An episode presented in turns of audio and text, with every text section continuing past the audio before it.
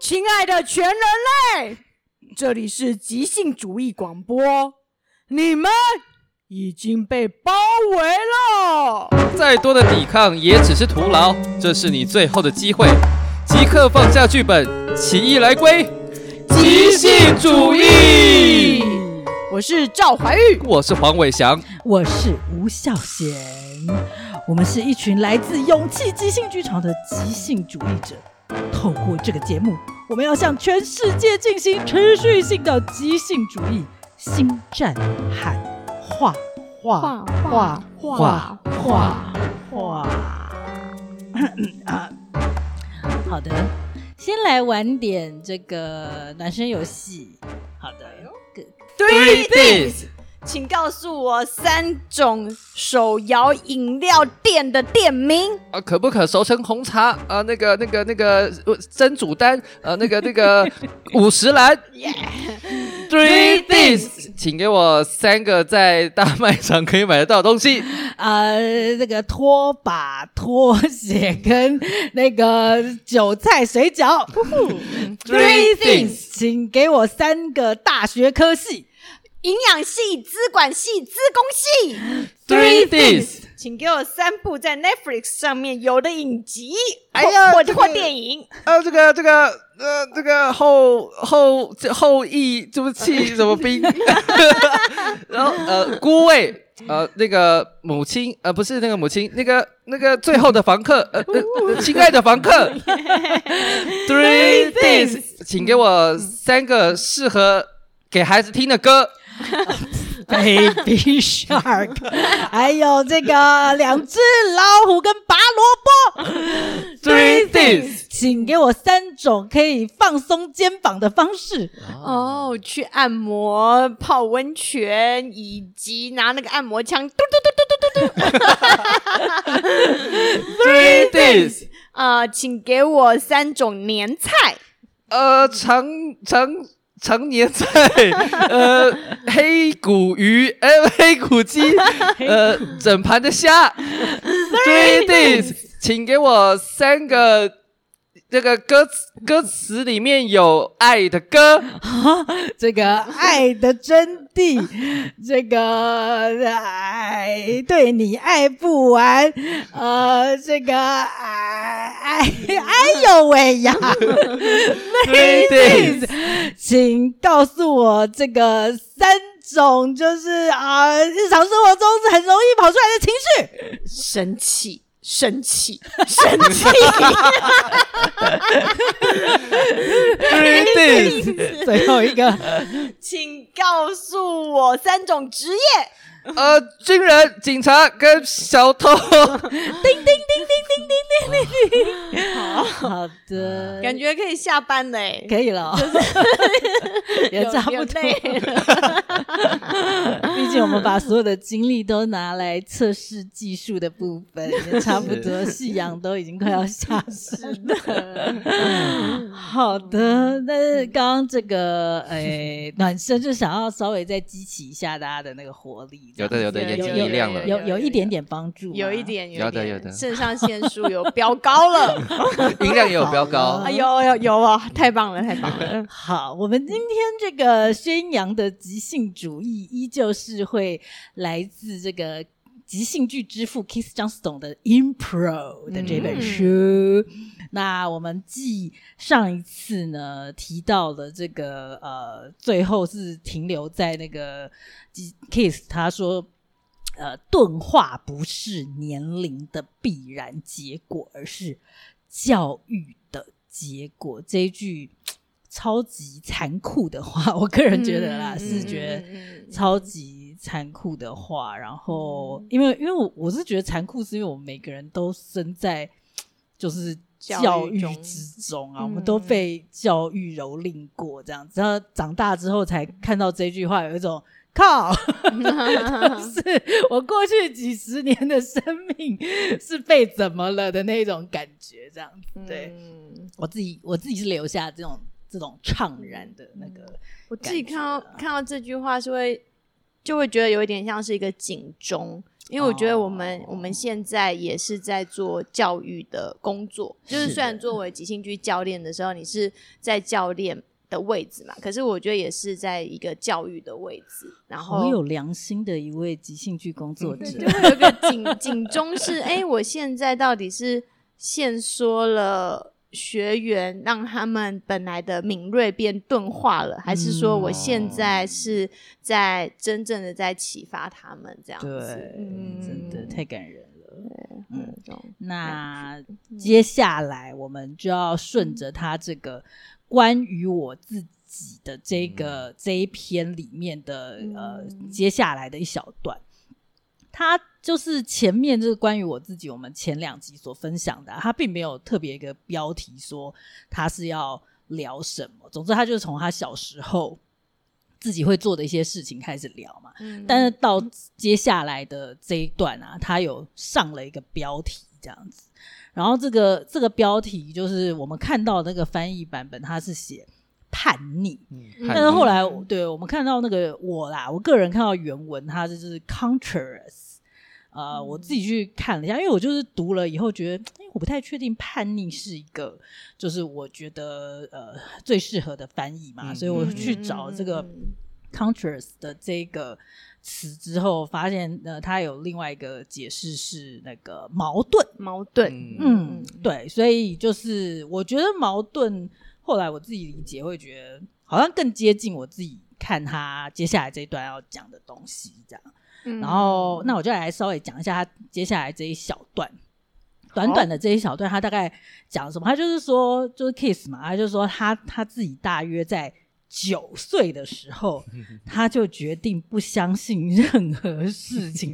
我靠，我觉得真的是啊，真的真的太神奇了！一个小孩在九岁的时候，他就决定他不再相信任何事情了。他说，因为他呃，他他说他这样子很方便，就是呃，然后他开始把每句话都倒过来。就是把每一句呃话都倒过来去看看，说反过来是不是也可以成立？嗯，对，就是光光是这最前面的这两句，我就觉得这小孩真的好好有趣哦。我不太确定其他的小孩九岁的时候都在干嘛啊？就是你你们有有有印象自己九岁的那个年纪的时候，大家都在干嘛？九岁应该是我们。国小三年级吧，二年级、三年级，嗯嗯，对啊，对啊，我自己我刚刚有稍微回想了一下，如果是差不多三四年级的时候，嗯，我自己很粗浅的印象是，哎，我有一点点在意，就是说我我自己在学校的成绩怎么样，因为我不是一个什么成绩很好的小孩，但是我记得我在三四年级的时候有有不知道为什么有几次。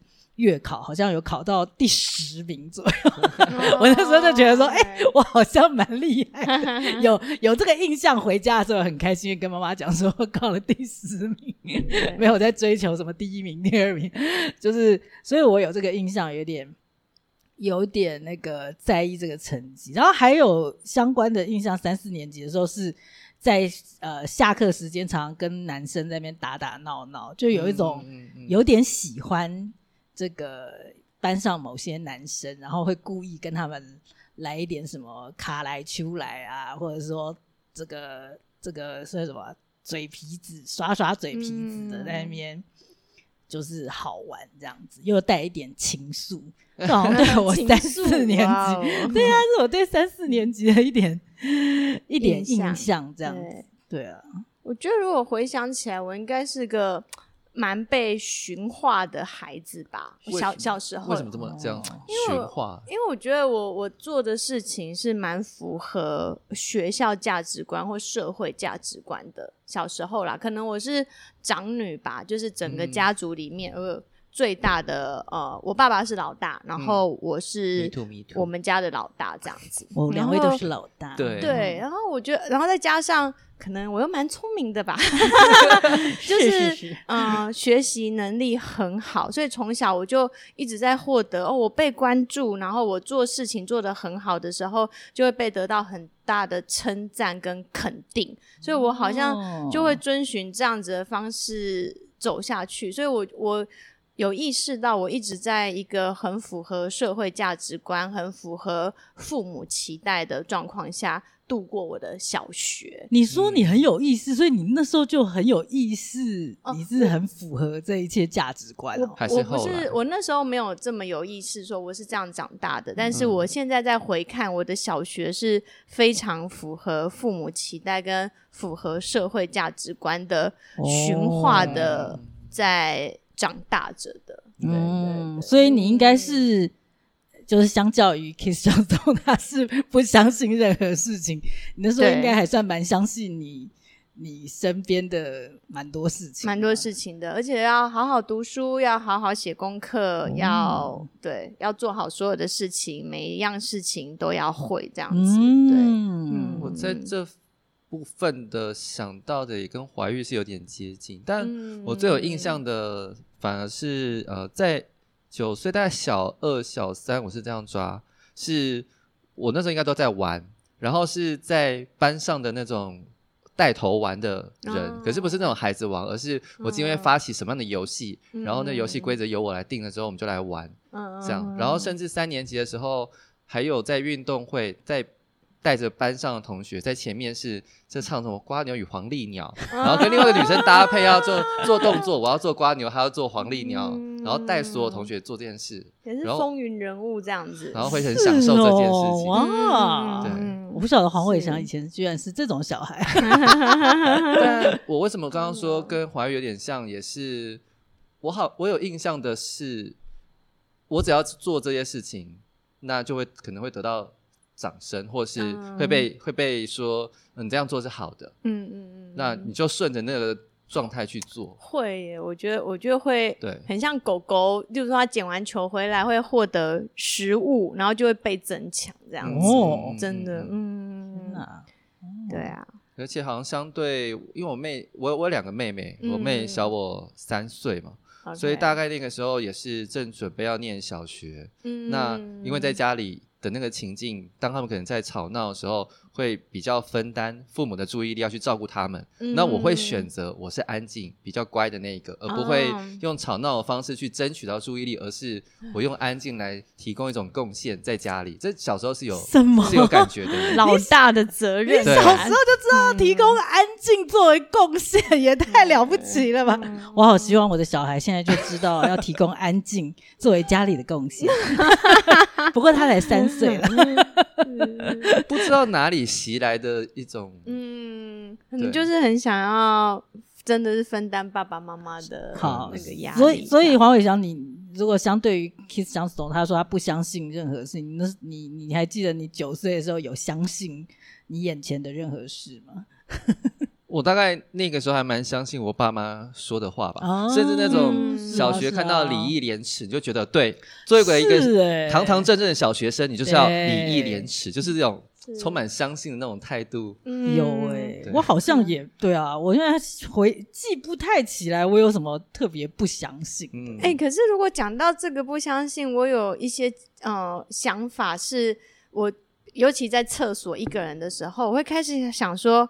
这个世界就是围绕我而生的，可是全部的人都在演戏，哦、骗我。就是我后之后看到《楚门的世界》，我有一种很奇妙的共感。我想说，我小时候就是这样想的，就是觉得每个人都是在演戏，然后只有我是真的人呢。哦，对我，我现在再回想起来，就是小公主，就对，就女主角这样吗？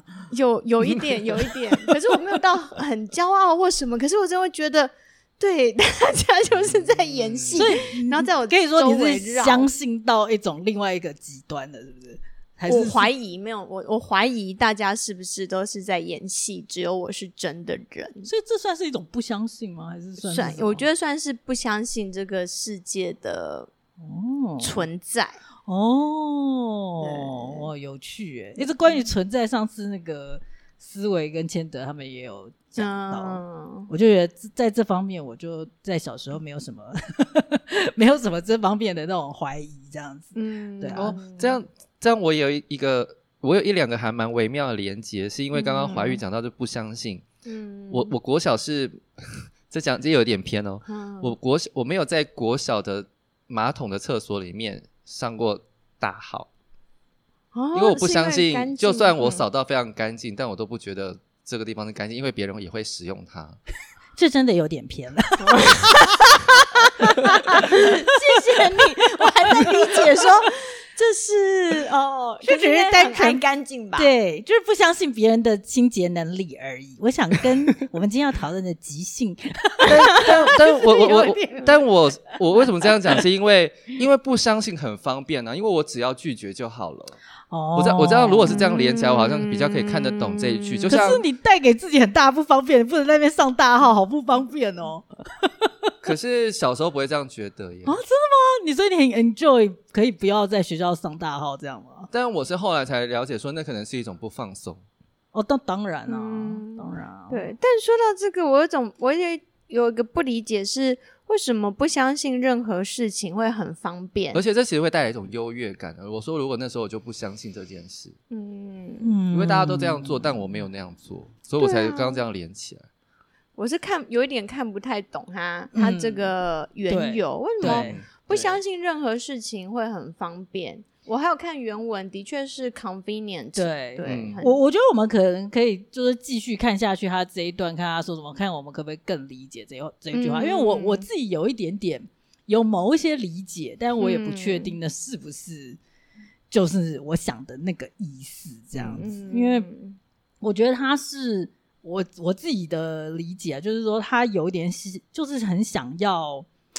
怎么讲？很想要去呃反抗呢，或者说质疑这整个世界，但是他发、嗯他他发现，只要你就是不相信，因为他是决定不相信，这是一个选择，他决定采用这个不相信的这种态度，他就发现好像很方便，所以我猜的这个方便就是很方便去反抗或是质疑这个世界的一切之类的啦。就是目前为止我是这样的感觉，但是我觉得我们可以继续。就是看看他后面又讲了什么这样子。好啊，对，那他就是说，他说他开始把每句话都倒过来，嗯 看看反 过来是否也成立。然后呢，甚至就是呃，后来他发现这已经变成一种他自己都没有注意到的一种下意识的习惯，就可能他太习惯，就是把每句话都倒过来看。这件事情变成他已经是反射性的一个习惯了，然后他还说他，呃，一旦在他他发现他一旦在想法里面加入了“不”这个字，就会出现一系列的可能性。OK，就是这个“不”，我也有看一下他原文讲的是 “not”，对，他就说在想法中，对。对对，发现嗯。“not”，因为我觉得这个先先停在这边，就是嗯。我是好奇说。怎么把每句话都倒过来？但 你觉得小 Kiss 相似的他是怎么做这件事情？他会不会有点像我们提的为什么？就呃，如果天空是蓝的，那可能小时候我们会问为什么？嗯，会有点像这是个吗？是说问号倒过，他都倒过来是说，假设这句话是我爱你，到底他倒过来说我不爱你，还是会变成你爱我？对，哦就是我原本也是想说可能是你爱我，但是他后来说他又多说了一点，就是说加入了不，嗯，这个字，所以我在猜可能是你不爱我，哦，我不爱你之类的。对，我觉得是加入不诶，不然实在太困难了，对啊怎么可能？好像那个也不是，好像也不是他想追求。如果是每一个字都倒过来的那一倒过来比较像换位思考吧。或者根本变成一个无意义的词，比如说像这句“大约在九岁的时候”，那倒过来是变成“厚实的岁 九在约大”，就没意就义，很嗯很难，而且没有意义。那如果加一个不的话，会变怎样？嗯，我觉得就可以比较刺激大约不思考。在九岁的时候，还是我没有在大约九岁的时候决定不相信任何事情。哦，哦，加入个不确实是出现了一系列其他可能性，哎，是，我觉得很像在我们做那个去你的乌托邦后期的时候，嗯去想另外一个极端的可能性，哦对不对？就是如果这个世界上有任意门的话，那该有多好？然后再加入个不，如果这个世界上没有任意门的话，有什么好与不好？哦，我觉得会刺激嗯另外一端的思考，你就会变成一切不是那么的合理。比如说上课要乖乖的，那如果上课不乖乖的会怎么样？嗯对，有一种你就会去想想说，那这个要乖乖的又是谁带来的呢？哎，你刚刚那一句，我觉得我就立刻可以想象，可能就是小 Kiss 像这种嗯。他的他会做的事情，就是他好像是主要是把大人告诉他的话嗯。直接加个 not，看会嗯。怎么样？会怎么样，会怎么样？这样。对，就是你讲嗯。说上课要乖乖的这样子，对。对，吃鱼才会聪明。而且我刚才你刚刚说上课不要乖乖的，那会怎么样？我马上有这种奇怪的危险感，什么危险？这种。我可以，我可以搞心里有种乱看对，这样。可能会有各种不同的那种念头，好像会跑出来的感觉。哦哦对我觉得他如果真的我不吃鱼，不至于 我就 不等下，我就其实也就不会怎我样。就不会，我就不会聪明吗？还是说我只要不吃鱼，我就会变变笨蛋吗？嗯什么之类的？对，就有点去挑战挑战这些话，挑战权威这样。嗯对，或者说如果有没有嗯小小时候大人或是老师告诉你，你一定要这样做的那一句话，你小时候很信奉的，如果现在加一个不，嗯，可能会有不一样感觉。天哪！我们每个人来贡献一句，就是小时候大人就是告诉你你很相信的话。我很相信，但我比较多，可能脑中现在浮现是不准哭，哎，哦，哦，嗯嗯嗯对，如果不准哭，不准不哭。哦，不准不哭啊，对，就如果你被告诉的是不准，对，不准不哭的话，会怎么样？哇，这世界好不一样啊。天哪！哎、我我我我好难想象说，天哪！因为我们常会演说小小男孩被叫不准哭，可是我就是一个活生生的男生，就坐在我面前的时候，我突然觉得有点难过、哎、哦就是对对对对对嗯天，嗯那那我可能就是、呃，就是要做这个对社会有贡献的人。谁跟你讲的我爸妈，对啊，好成熟哦，在你这么小的时候就讲这样的话吗？可能有吧哦是好沉重，我觉得 好沉重哦。对啊，就是应该是有。嗯我不确定是不是有那么小，但是这个就是很深植。就是如果你刚刚提到说，就是那种大人会在小时候一直就谆谆教诲，这个可能就是我觉得如果是九岁十岁差不多吧。嗯，对啊九岁十岁应该那如果不做对社会有贡献的事，或者说对对社会没贡献哦，的人。我不晓得，这个你不要来问我，因为我是从小被灌输这个这个道理的啊，我怎么会、嗯。我我可能就是答不出什么有营养的答案之类的。嗯，我啊，对啊，我小时候，我我想不到哎、哦，我我小时候蛮常发生的是，如果我被邻居打了，我的家人会给我东西，叫我 说去打回去。哇哇，哇！那如果告在那一刻告诉你说不要打回去的话，哦，会怎么样？我不知道，那我可能就继续哭吧。我 继续哭。对对对哦对。Anyway，总之，妙对对对，总之我们是体验一下那个小 Kiss Johnson 可能会他可能会做的实验之类的。OK，对。总之他后来呢，他就他在讲说，在你的想法里加入不之后，就会出现一系列的可能性。然后他这边就是说，尤其是戏剧。嗯，好，在戏剧里面，他说一切皆可假设。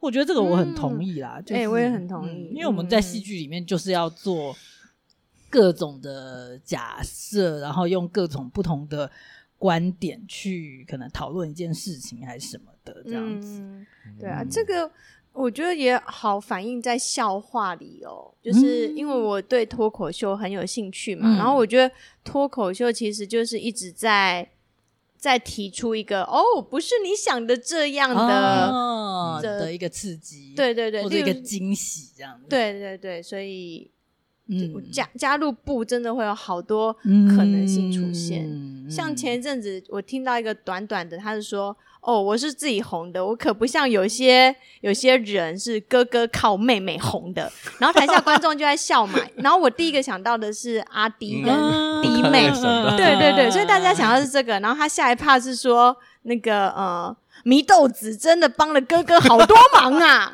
鬼灭之刃，嗯、哦，鬼灭之刃没看祢，嗯，然后观众又笑得更大坡了，就是你本来想的是。嗯滴阿弟跟弟妹，可是如果不是阿弟跟弟妹呢？那还有什么可能？这样、嗯、我觉得哦，这个这还蛮蛮有共感的。他他说的这个嗯，有趣。然后他他这时候就开始讲说，当他开始成为一个老师的时候呢，他就很自然的会想要去反展反转他的老师、嗯、呃过去曾经教给他的一切传统。像是呢，他可能特别就是指戏剧方面，因为他就是一个戏剧老师嘛，嗯、他会让他的演员做鬼脸，互相 侮辱，然后闭着眼睛跳，然后大喊大叫，以及呃变着，就是说用各种不同的方式去，就是就是胡搞胡闹这样子，对，就是这些可能是大家。不那么认为，在传统的戏剧训练里面是那种他不不那么认为是可以拿来训练演员的一些中规中矩的方法。但是当他成为一个戏剧老师的时候，他用来就是训练演员的方式却是刚刚讲的这些。就是他他这边就讲说，那就是会呃，就像是他的身后，他用的这些方法，嗯，就像是他身后就是有一套这种。这种完整的即兴教学传统一样，这样子、嗯、就是应该可以就可以这么说啊。就这这些即兴的一些教学方式，在现在的我们来讲，我们已经熟悉了，因为我们就是学习呃从 Keith Johnstone 他的这个系统下来的这些即兴剧的训练方式嘛。所以我在猜那个时候他在这么做的时候是。很反传统的，搞不好可能也对，对，也被人家质疑。嗯，搞不好包括他的同行啊，甚至被他训练的演员，可能都会觉得说，从为什么进排练场要叫我们做鬼脸，然后彼此骂一些就是脏话，这样子侮辱彼此，这样子，嗯，然后就是做一些奇怪的一些看似胡闹的一些训练方式，这样子。对，对啊，然后这他就说。他那时候这么做呢，就像就是等于说，他用一个很简单的一个呃，他的原则，他就是呃。反直接的去反转以前他的老师所教的一切，好像就是他以前老师教他们干嘛，嗯、他现在就不要那么做，而且甚至就反过来做这样子。嗯、呃，譬如说以前可能就是说不要做鬼脸，或是不要、嗯、不要互相侮辱啊，就是然后要要跳的话要张开眼睛跳啊，什么之类的，嗯、他就完全反过来。对，正好延续他小时候在做九岁的时候在做的那件事、喔。对啊，对，啊，他怎么那么勇敢啊？对。哎、欸，我跟你说，我想到的也是勇敢呢，因为因为包含你的同事会怎么看你跟批评你。比如说，可能我去国小带戏剧课程的时候，我让学生站在桌子上跳，嗯、那可是可能别班的老师走过去的时候，下课就会来跟我聊一聊这样子，嗯、或者说吵到他们了。可是光是这种同才压力就够让我觉得哦，好好烦，或者是很有压力了。但是他，我觉得。他变成像他带领一个新的传统进来嘛？嗯、我觉得那好需要勇气哦。真的耶，嗯、他他怎么就是现在这件事情算是已经发展起来，然后在这个世界上虽然不是很大众，嗯、但是已经有一批人也很信仰他所提供的这一套训练方式是有价值的。是但是当他刚开始的时候，他怎么？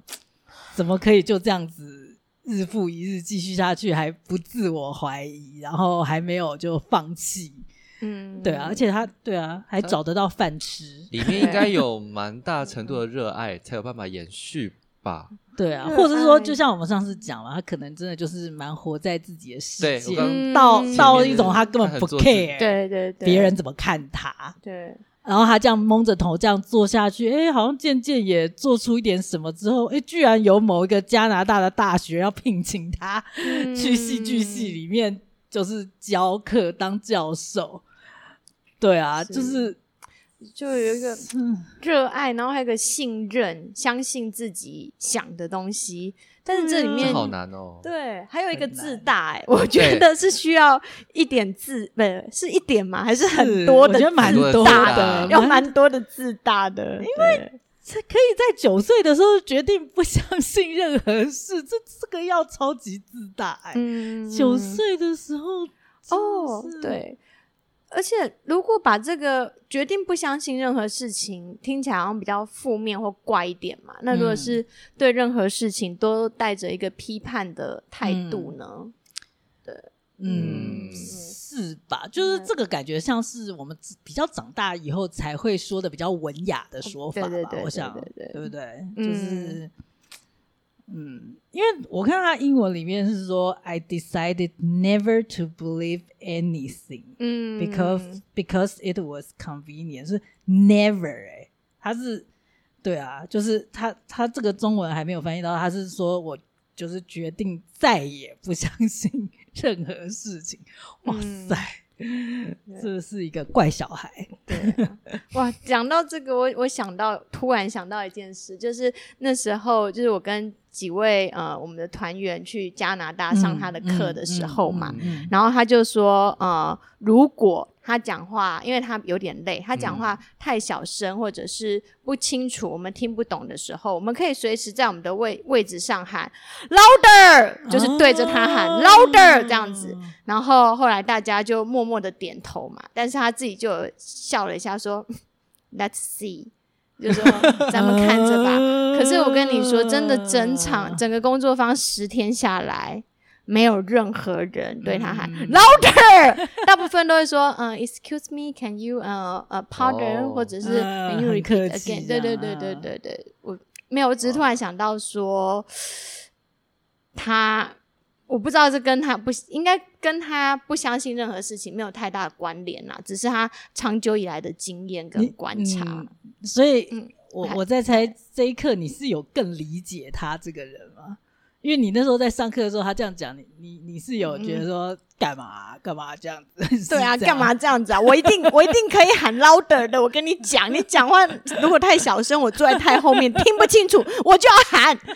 但没有，哦，是他有到有一刻很小声，但你你有他常常很小声啊，而且他他是个老人。可是我在想，这其实有可能是一个游戏。我就是我的我的意思是说，像帽子戏法那样，嗯，他在跟你玩一个 game，然后他可能也在。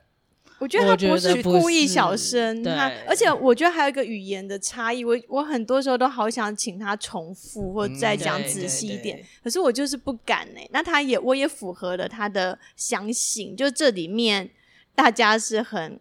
还是在比较服从权威的状况下，我我我我会相信他那个部分真的算是一个他的教学经历累积之后，他怎么讲？他算是他提供的一种贴心吧，嗯、我觉得啦，因为我觉得他可能就是意识到他自己声音有时候就是会有点偏小，嗯、然后他是、嗯、呃有点贴心的先事先告诉大家，但是我觉得他。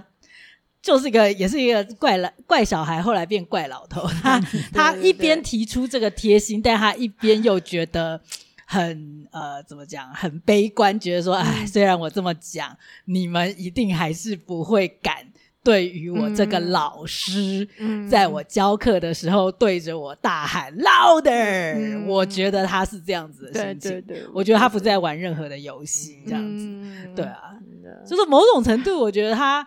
以他这样子的人，他会提供这个贴心，我觉得已经蛮难得的。嗯，对对，因为我觉得他他很多时候上课的时候都顾顾着讲自己的的那一种感觉，这样子。对对对啊，就是嗯，嗯有趣。突然想起，嗯，好，那他最后在这一段他的最后一句，他就给了这么一句话，他说：“在普通的教育中，一切都是为了要呃。”呃，压抑这个抑制，自发性这样子，呃，他就是呃，等一下我看一下他的那个呃原文原文嗯。对 suppress 是算是压迫吧，嗯，对，就是要去抑制压迫那个自发性这样子，嗯也就是 spontaneity。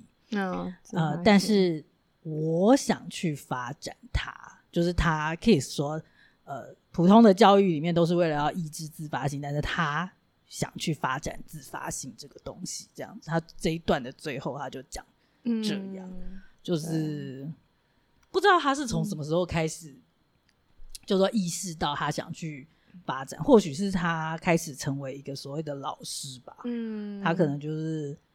有有发现到说，就是对啊，就是他想要去发展这个自发性这个东西，在在他的教育工作里面，嗯嗯，但我觉得有时候好好实际也好现实的是，因为现在教育的环境，我们都是团体群体生活嘛。嗯、我觉得，如果就算以我自己作为一个老师的立场来说，我我我。我我觉得好好困难去做到让每个学生都完整的去完全的去展现他们的自发，或者看这个自发可能也可以再定义，因为还有一个是团体的秩序，嗯，对啊，我我觉得是有有有有有他的困难困难。你你现在讲的是、嗯、是说所有的教育是不是？还是说像是我们带领像戏剧的工作、嗯、小学？我刚我比较快想到的是小学，哦、因为小学的班级经营啊、秩序管理啊，啊其实是很大的考验。那如果每个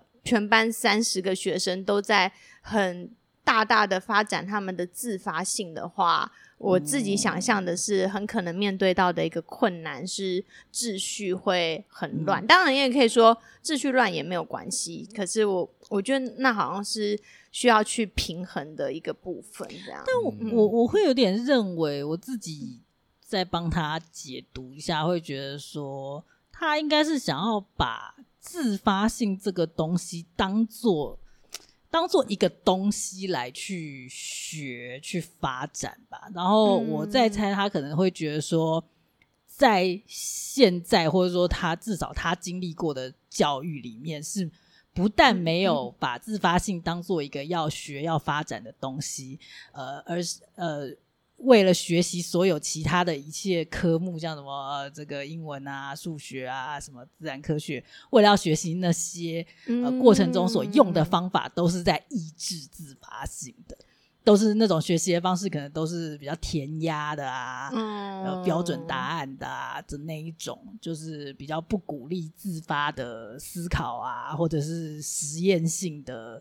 方式之类的吧，我我猜啦，嗯、这是我帮他解释的，因为我觉得那跟你刚刚说的那个班级经营，我觉得好像还是怎么讲，有有一个区隔，就是他讲的自发性，并不是说在学校教育里的任何东西，我们都要去鼓励他自发，嗯，而是我会觉得说，他可能也会希望，就是呃。就是要要把自发性当做一个该学的一门学问，譬如说戏剧课，就是可能就是一个可以让大家好好去学自发性，或者是去发展我们人里面有的这个自发性的这个潜能的一个一门科目之类的吧。嗯、我我猜啦，我自己的解读是这样。哦，你你这样讲，我觉得有有比较，我觉得蛮可以接受的。我啦，嗯、因为。他那时候我记得在上课的时候，他有说他国中的时候看漫画，嗯，然后还是国小看漫画，然后被老师骂，还被老师没收。哦、然后他那时候他在讲的嘴脸其实是很又就生气，还有不可思议的，嗯、说看漫画被老师没收，还被老师骂。我看漫画，我从中也也是在学习故事语言，还有那些话，就是学校老师到底是怎么一回事这样子，对，所以。如果连接到你刚刚说，如我们一定要照着老师给我们的教材去学习，呃，制式化的规定的东西，嗯、可能就跟那个自发性会是有些时候是有抵触的。对，嗯嗯嗯，就是对啊。但是他刚刚讲的这个，就是有点像是。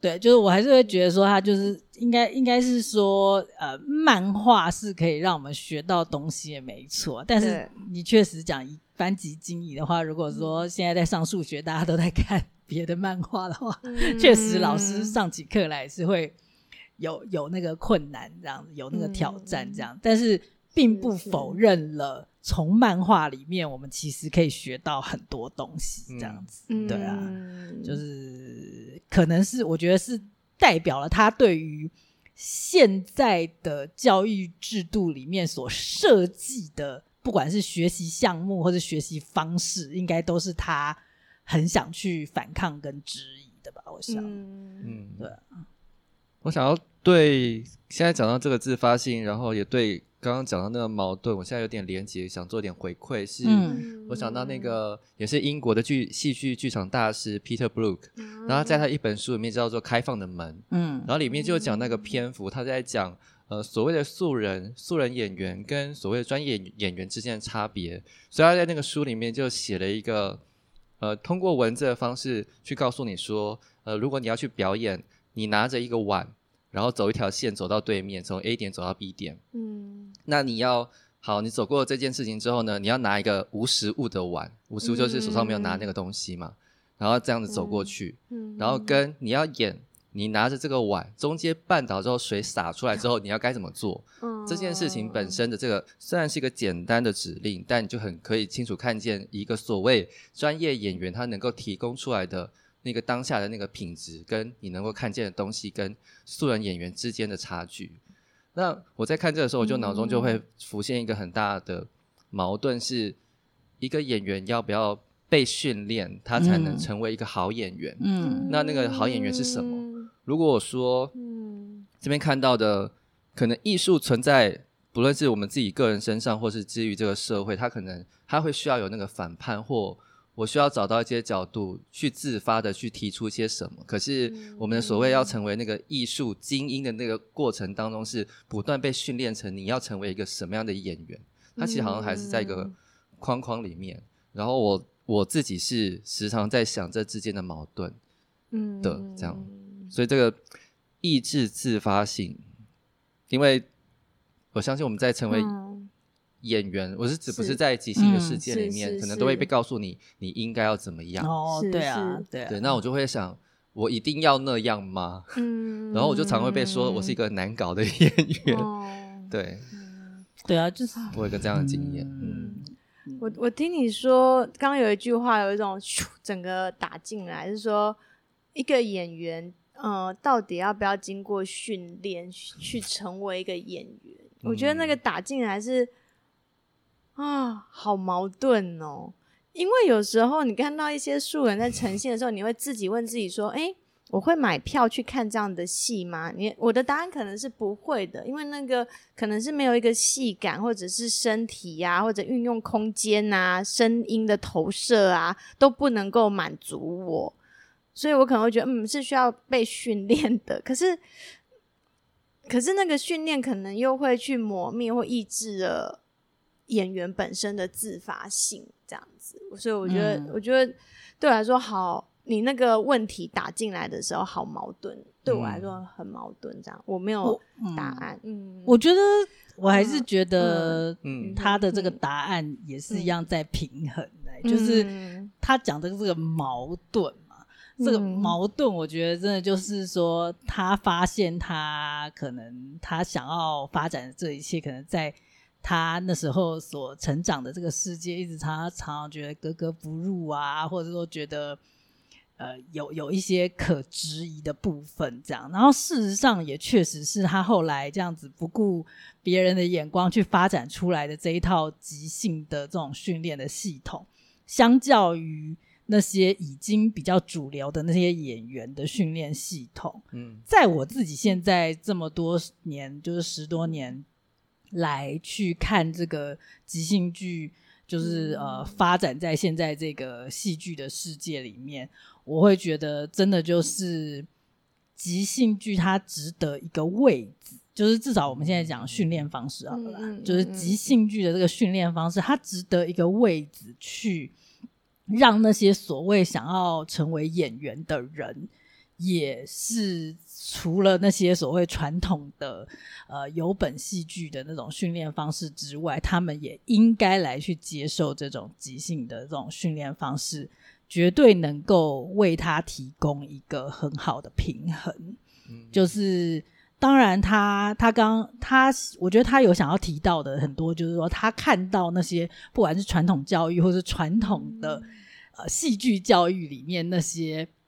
反而让人就是抑制自发性的那个部分，嗯、是真的。我确实是觉得说，只单独用一种训练的方式，一定会产生一种缺陷，这样一定会有它就是极端之后就是比较就是有缺点的地方。嗯、它不是唯一有用的这样子，对啊。然后也会会说，或者也有一些人，他真的就是用错误的方法想要去达到某一个结果，但是却嗯就是。最后就是是反那个效果是反过来的，这样你想要让一个演员表演的好像很自然，但是你用的训练方式就是打压他的呃、嗯、自信啊、创造力呀、啊、他的当下的那个状态，变成他就是超级不自然，他超级有意识自己在表演，嗯、对啊，所以这个时候就需要这种即兴训练进来。嗯去帮助去平衡那一块，这样让演员是知道自己在即即兴的这里面的这些，呃，接受自己的就是有的点子，接受自己有的那个呃创造力，然后或者说在受挫的状况下怎么样赶快复原，这些都是在表演的当下常常需要有的一个心理状态嘛。嗯、就是这些如果进去平衡那些传统的呃戏剧训练的话，我觉得就是一个。是一个理想状态吧，我觉得，嗯、我自己我自己的感觉是这样子。嗯，回到他，对，回到他为什么提到矛盾这、嗯、这个 这个标题，这样。好的，我们其实这小小的一段这样噼里啪啦，也时间差不多，差不多，是不是？